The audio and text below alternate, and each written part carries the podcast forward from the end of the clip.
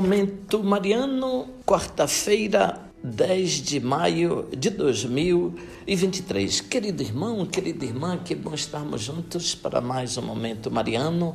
Aqui fala Dom Josafá Menezes da Silva, arcebispo metropolitano de Vitória da Conquista. Agradeço a sua companhia hoje, quarta-feira, 10 de maio de 2023. Ouvinte, tem um, um, texto belíssimo da famosa carta a Dioneto, século II. Os cristãos no mundo. Os cristãos não se diferenciam dos outros homens nem pela pátria, nem pela língua, nem por um gênero de vida especial. De fato, não moram em cidades próprias, nem usam linguagem peculiar. E a sua vida nada tem de extraordinário a sua doutrina não procede da imaginação fantasista de espíritos exaltados, nem se apoia em qualquer teoria simplesmente humana, como tantas outras. Mora em cidades gregas ou bárbaras, conforme as circunstâncias de cada um. Seguem os costumes da terra, quer no modo de vestir, quer nos alimentos que tomam, quer em outros usos mas o seu modo de viver é admirável e passa aos olhos de todos um prodígio. Habitam em suas pátrias, mas como de passagem. Têm tudo em comum como os outros cidadãos, mas tudo suporta como se não tivessem pátria. Todo país estrangeiro é sua pátria, e toda pátria é para eles terra estrangeira.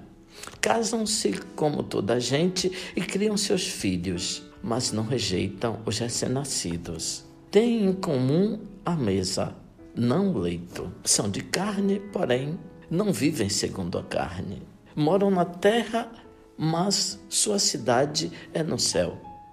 Obedecem às leis estabelecidas, mas com seu gênero de vida superam essas leis.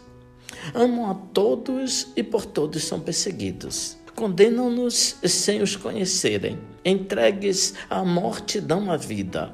São pobres, mas enriquecem a muitos.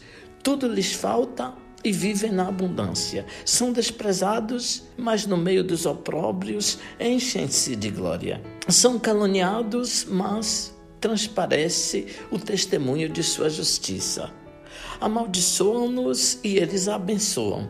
Sofrem afrontas e pagam com honras. Praticam o bem e são castigados como malfeitores.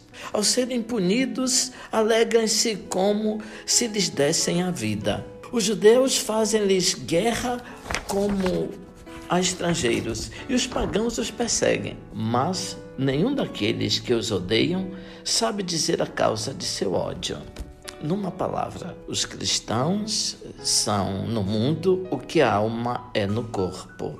A alma está em todos os membros do corpo e os cristãos em todas as cidades do mundo. A alma habita no corpo, mas não provém do corpo. Os cristãos estão no mundo, mas não são do mundo. A alma invisível é guardada num corpo visível. Todos veem os cristãos pois habitam no mundo, contudo sua piedade é invisível. A carne, sem ser provocada, odeia e combate a alma, só porque lhe impede o gozo dos prazeres. O mundo, sem ter razão para isso, odeia os cristãos, precisamente porque se opõem a seus prazeres. Os cristãos encontram-se detidos no mundo como numa prisão, mas são eles que abraçam o mundo.